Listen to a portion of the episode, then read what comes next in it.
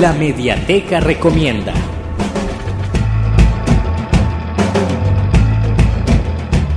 Hola, hola amigos de Ayer Te Vi en Babilonia. Esta semana les traigo el libro del ingenioso hidalgo Don Quijote de la Mancha, escrita por Miguel de Cervantes Saavedra. Es la obra española más universal y valorada de todos los tiempos, una de las más admirables creaciones escritas del espíritu humano.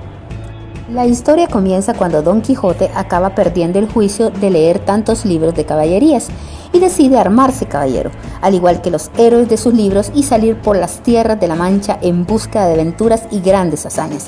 En su camino, Quijote confunde la realidad con la ficción.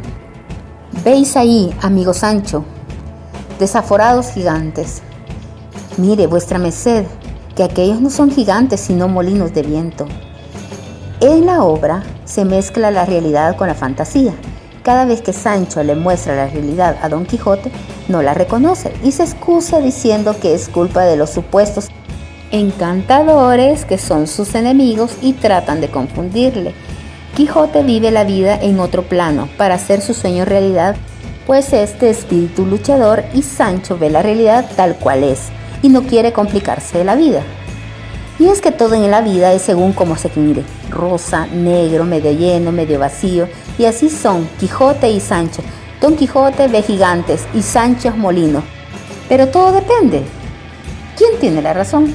Así que les invito a que puedan comprobar en la lectura si ustedes son Sancho o Quijotes.